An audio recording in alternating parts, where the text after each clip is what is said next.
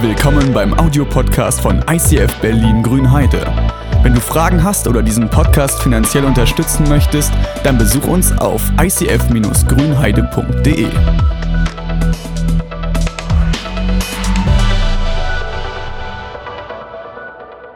Wir gehen weiter in unserer Predigtserie, die da heißt DIY Fails, also Do-it-yourself-Fehler.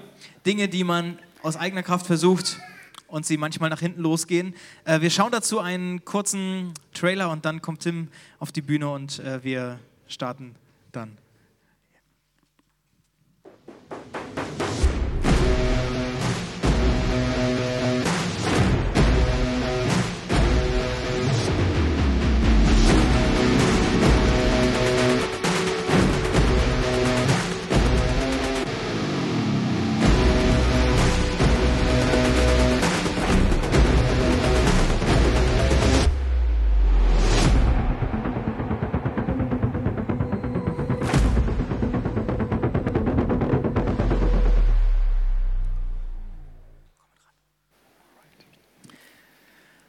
Zwar möchte ich an der Stelle noch, noch einmal Tim in die Mitte rücken, weil Tim hat in diesem Jahr sein Studium erfolgreich absolviert. Er hat Theologie studiert, hat hier viele extra Runden gedreht und abends einen Anruf bekommen, mach mal bitte morgen früh um sieben das oder jenes oder abends um zwölf dies und jenes. Ähm, du hast dich auf ein ganz schön krasses Abenteuer mit uns eingelassen, finde ich sehr gut. ähm, aber dein Weg wird wahrscheinlich woanders hingehen. Wir haben jetzt noch bis zum Jahresende dich hier in Grünheide, das ist sehr schön. Äh, mal gucken, was Gott mit dir vorhat. Ähm, aber ich wünsche dir für diese Predigt wirklich das äh, Allerbeste, weil ich weiß, du liebst das Wort Gottes, du hast Jesus im Herzen und schaffst es, uns das irgendwie gut rüberzubringen. Und wir möchten dir oder ich möchte dir gerne sagen, du bist der Geilste. Danke für das Mitarbeiten und jetzt viel Spaß ähm, bei deiner Predigt. Dankeschön.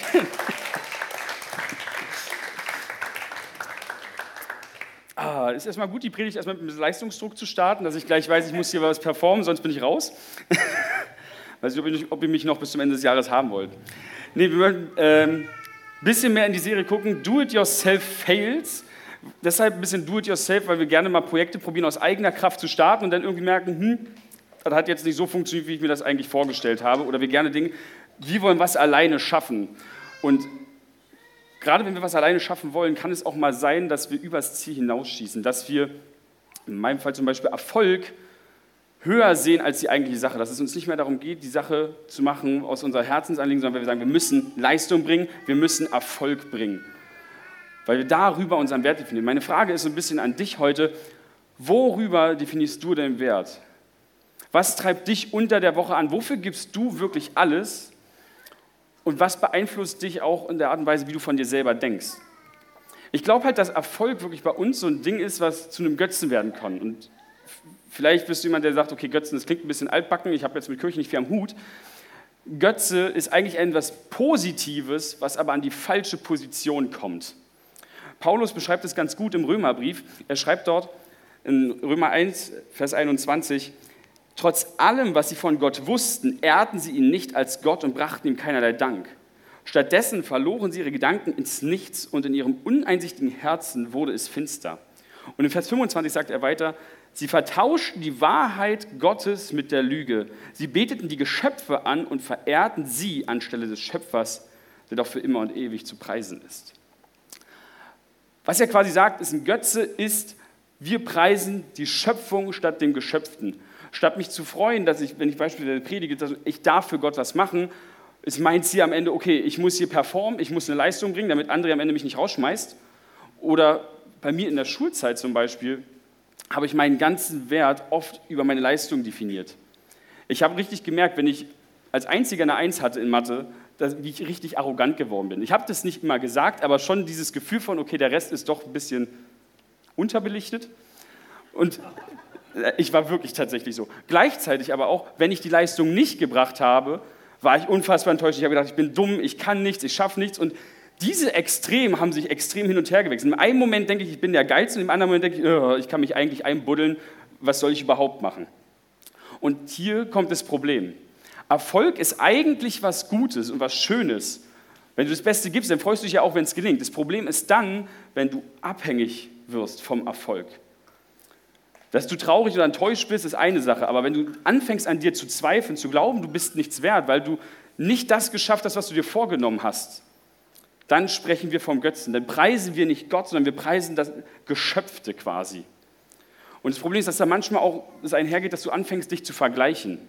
Wie ich zum Beispiel stolz und hatte, weil er dachte, ich, ich habe halt einen Einzelarrest nicht. Genauso andersherum, im Abi hatten wir jemanden, der ist so oft nicht zur Schule gekommen. Eigentlich hätte er eigentlich nicht bestehen dürfen.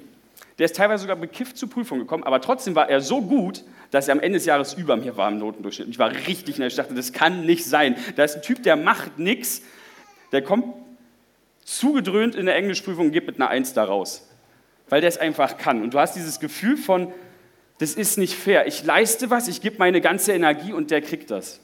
Und auf einmal fängst du wieder an, an dir selbst zu zweifeln. Und ein ganz extremes Beispiel, weiß nicht, hat jemand von euch Olympische Spiele verfolgt? Ein bisschen, okay. Weiß einer von euch, wer der erfolgreichste Olympionike aller Zeiten ist? Michael Phelps.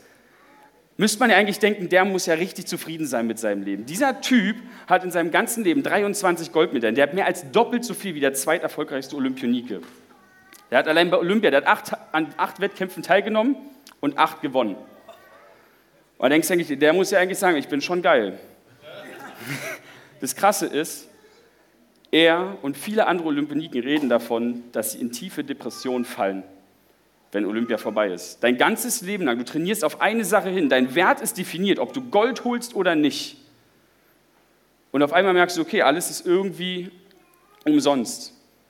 Er hat sich dann im Alkohol verloren, hat sich dann teilweise in die Therapie begeben, weil er da raus wollte, weil er gemerkt hat, okay, wer bin ich eigentlich? 45 Prozent aller Olympioniken kämpfen mit diesen Selbstzweifeln, weil sie nicht wissen, wer sie eigentlich sind. Und ich glaube, dass wir manchmal auch an so einen Punkt kommen, wo wir auch an uns selber zweifeln aufgrund unserer Leistung. Vielleicht bist du im Job jemand, der nicht nur ehrgeizig ist und erfolgreich sein will, weil das ist ja was Gutes.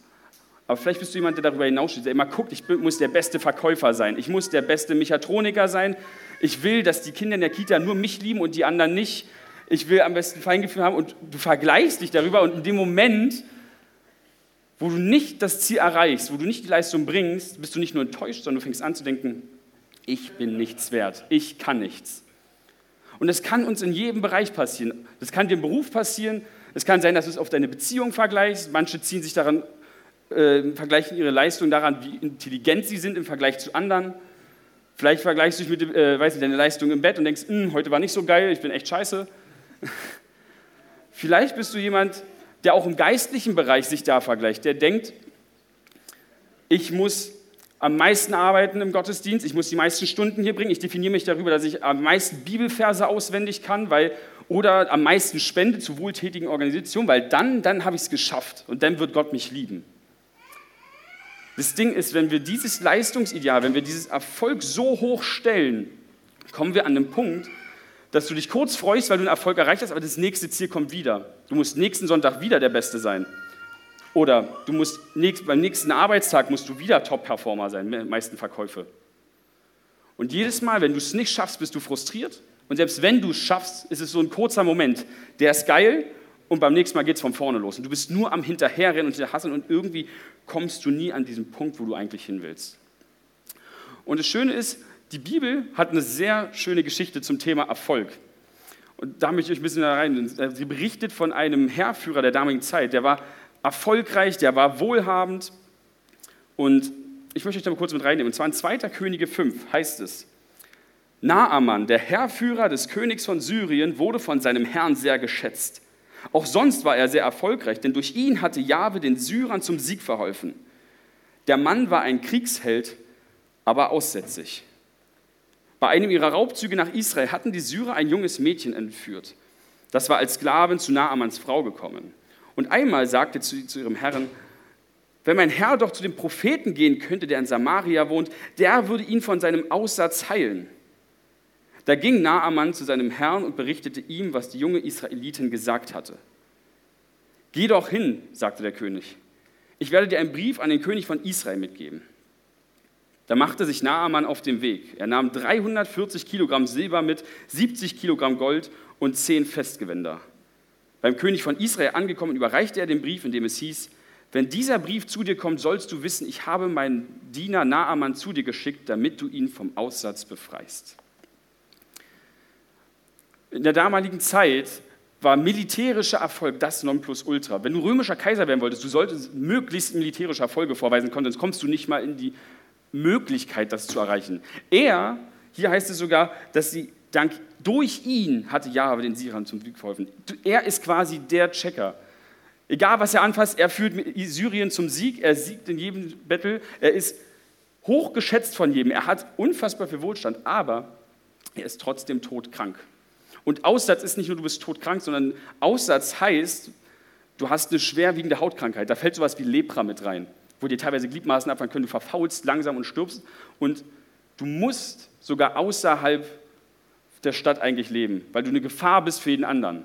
Das heißt, egal wie erfolgreich er ist, er kann den Menschen, die er liebt, nicht so wirklich nah sein. Ist ein bisschen wie in der Corona-Zeit, zum Beispiel, wenn du dauerhaft das niemals los wirst, du darfst zu keinem rangehen, weil jeder denkt, uh, also du bist zwar cool und ich mag, was du machst, aber ne, ist auch ein bisschen gefährlich, wenn ich dir zu nahe komme. Und egal, was er machte, es ging halt nicht weg. Und jetzt hat er die Möglichkeit, und das Erste, was er sich denkt, ist, alles klar, ich gehe nach Israel. Ich meine, ich habe die gerade erst überfallen, aber wenn ich dem König genug Geld, Silber und alles Mögliche mitbringe, dann wird er mich schon mögen. Das heißt, durch Leistung ist sein Ansatz, möchte ich mir jetzt die Zuneigung von dem König bekommen, damit der mich heilt. Und ich werde jetzt nicht die ganze Geschichte vorlesen, ich würde euch im Schnelldurchlauf da kurz durchführen. Wer die Geschichte mag, liest sich gerne nochmal 2. Könige 5, 1 bis 17. Also ich mag die Geschichte wirklich sehr. Aber das Interessante ist, er geht hin, denkt, okay, ich habe genug Geld, der wird mir schon meine Heilung geben. Was eigentlich passiert ist, der König ist völlig verblüfft. Er, er denkt sogar, er fühlt sich verarscht. Er denkt, er wird nicht ernst genommen. Ich bin nicht Gott, ich kann nicht über Tod und Leben entscheiden. Wie soll ich dich denn von deiner Krankheit heilen?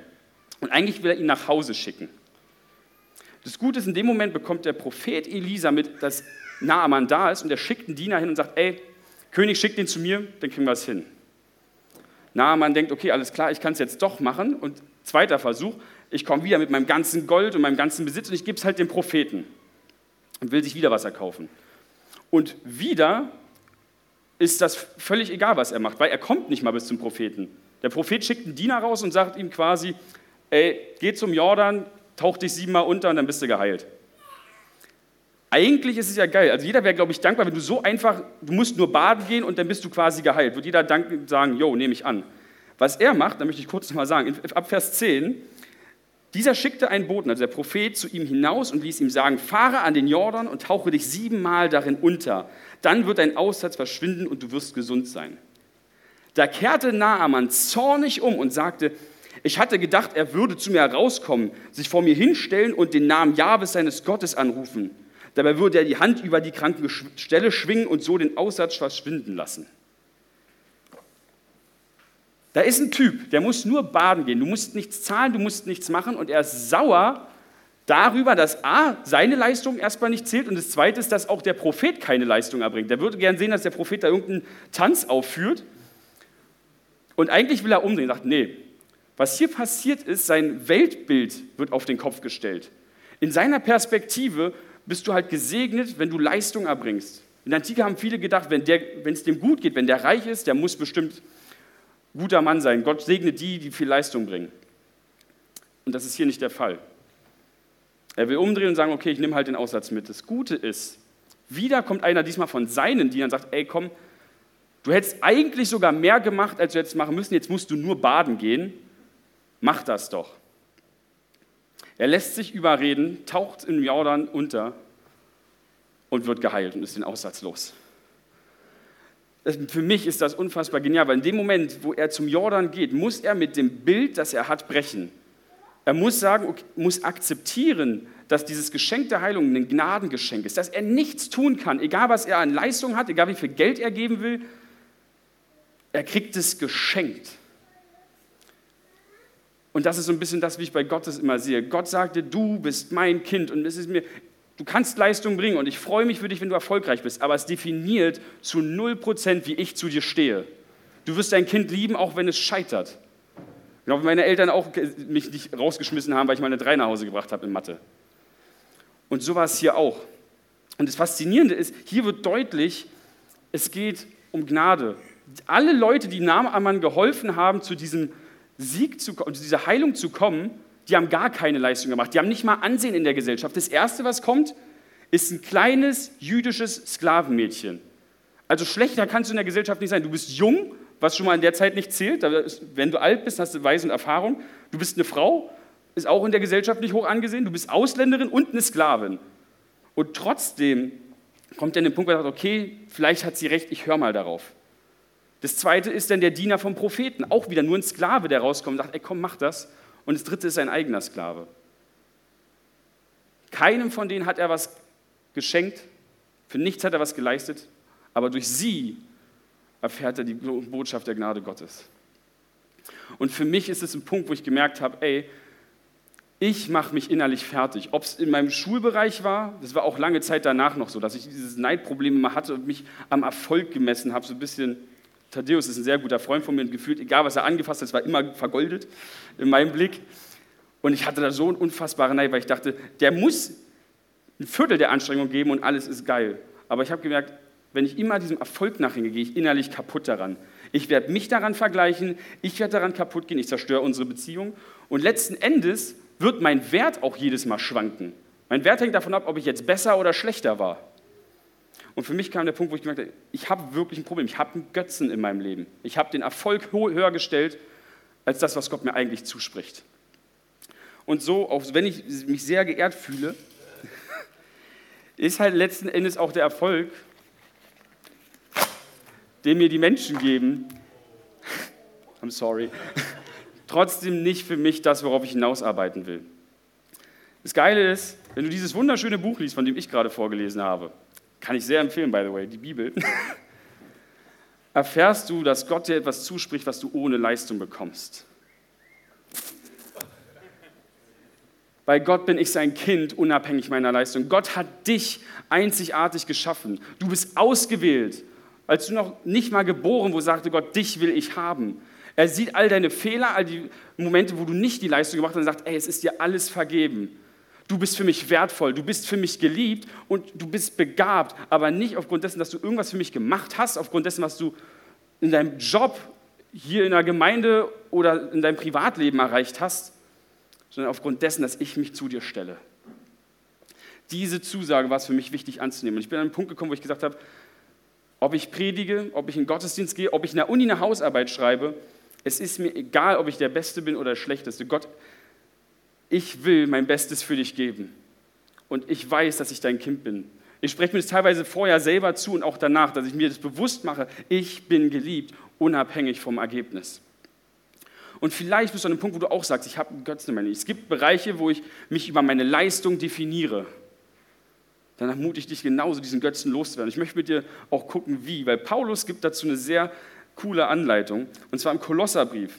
Er schreibt im Kolosser 3, wenn ihr nun zusammen mit dem Messias zu einem neuen Leben auferstanden seid, dann richtet euch ganz nach dem aus, was oben ist, wo Christus der Messias sitzt, auf dem Ehrenplatz neben Gott. Seid auf das Himmlische bedacht und nicht auf das Irdische, denn ihr seid gestorben und euer Leben ist zusammen mit Christus verborgen in Gott. Wenn Christus euer Leben einmal allen sichtbar werden wird, dann wird auch offenbar werden, dass ihr seine Herrlichkeit mit ihm teilt.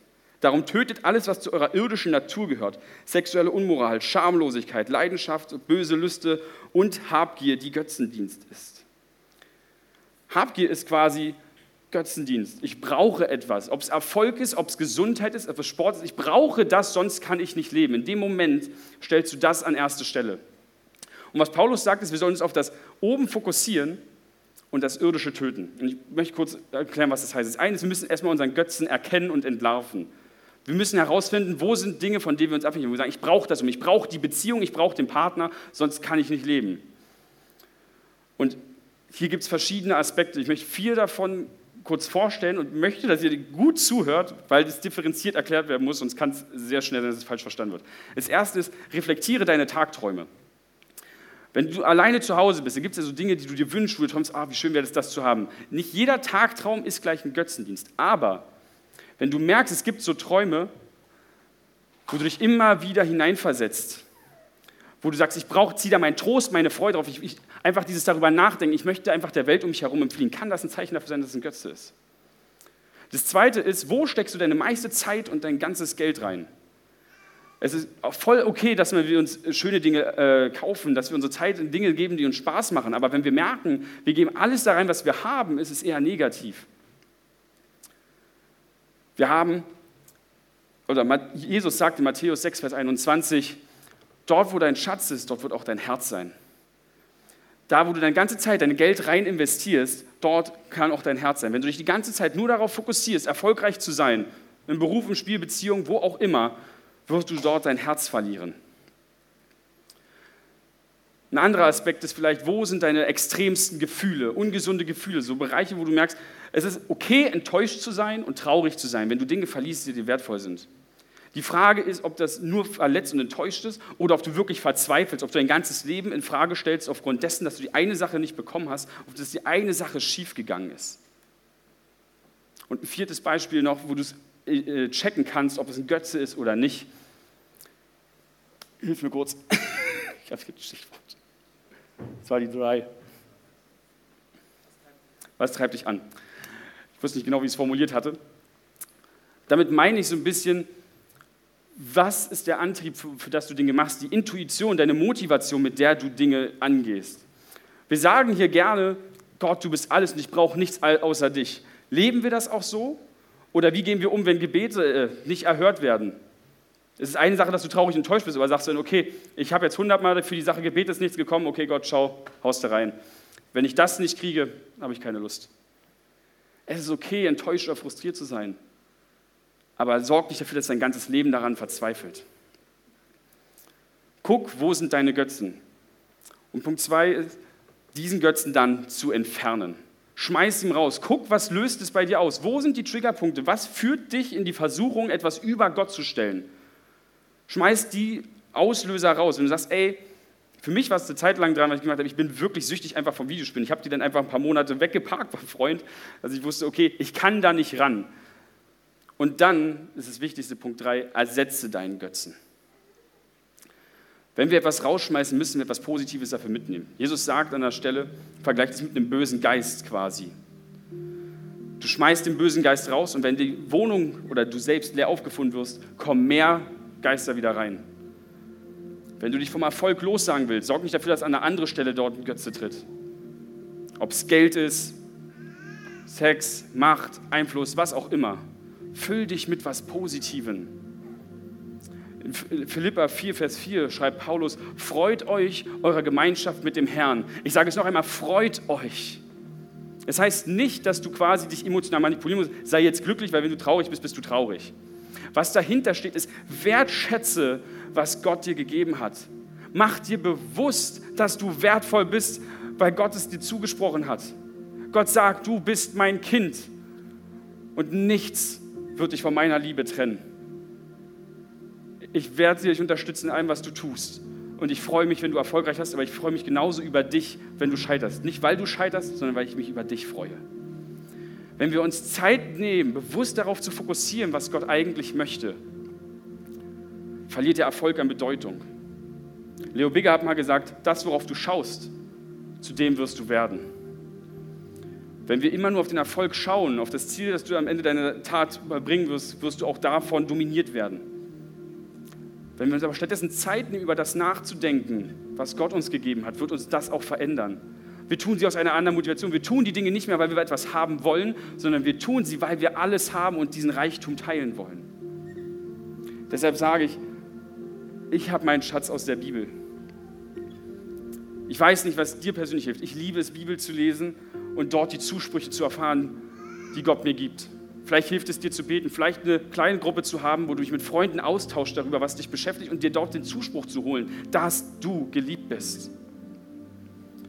Ich möchte dich ermutigen, wenn du auch einen Götzen hast, lass, die, lass uns zusammen aufstehen, lass uns zusammen vor Gott proklamieren, dass wir diesen Götzen abgeben. Nimm dieses letzte Lied als Möglichkeit, dein Götzen, was auch immer es ist, ob Erfolg oder was anderes, bei Gott abzugeben und deine Kindschaft Gottes anzunehmen. Und ich möchte dir als letztes noch einen Zuspruch geben, weil ich die Bibel wirklich feiere. Und zwar steht er in Hesekiel. In Hesekiel heißt es, ich werde euch also aus den Völkern herausholen, euch aus den Ländern einsammeln und euch in euer Land zurückbehren. dann werde ich reines Wasser auf euch sprengen und euch so von allem Dreck und allen Götzen reinigen. Ich gebe euch ein neues Herz und einen neuen Geist. Das versteinerte Herz nehme ich aus eurer Brust und gebe euch ein lebendiges dafür. Ich lege meinen Geist in euch und bewirke, dass ihr meine Gesetze befolgt und euch nach meinen Rechtsbestimmungen richtet. Gott spricht uns zu, dass du da nicht alleine bist. Du musst auch hier nicht die Leistung alleine bringen. Hier geht es eher um eine Herzenseinstellung. Du möchtest den Erfolg loswerden und Gott sagt dir, ich werde dich reinigen. Ich werde alles, was zwischen dir und mir steht, aus dem Weg räumen. Dieses versteinerte Herz, was denkt, ich bin nur dann geliebt, wenn ich erfolgreich bin, gesund, wenn ich Anerkennung bekomme, einflussreich bin, nehme ich dir weg. Ich gebe dir ein neues Herz, das sich bewusst darüber ist, du bist Kind Gottes, egal was kommt. Nimm das in Anspruch, was Gott dir zuspricht. Um glücklich zu werden, müssen wir die Götze in unserem Leben durch Gottes Wahrheit ersetzen. Um glücklich zu werden, müssen wir die Götze in unserem Leben durch Gottes Wahrheit ersetzen. Ich lade dich jetzt ein zu dem letzten Lied und möchte für dich beten. Wenn du auch dein Götzen loswerden willst, sprich es aus und gib es Gott hin. Vater, ich danke dir, dass du uns bedingungslos liebst, dass wir in deinen Augen wertvoll sind, dass wir geliebt sind, dass du alles vergibst, was wir versagt, wo wir versagt haben, dass du uns begabt hast und dass du uns nicht nur angenommen hast, sondern dass du uns auserwählt hast. Du hast uns gewollt. Und ich möchte dich bitten, dass du uns die Götze in unserem Leben aufzeigst und uns davon befreist. Ich möchte dich bitten, dass du uns in die Freiheit führst, dass du allein das Zentrum in unserem Herzen bist. Ich möchte dich bitten, dass du uns begleitest auf dem Weg, den wir gehen müssen, um dort frei zu werden. Dass du ein Stück für Stück mehr zeigst, wie sehr du uns liebst. Amen.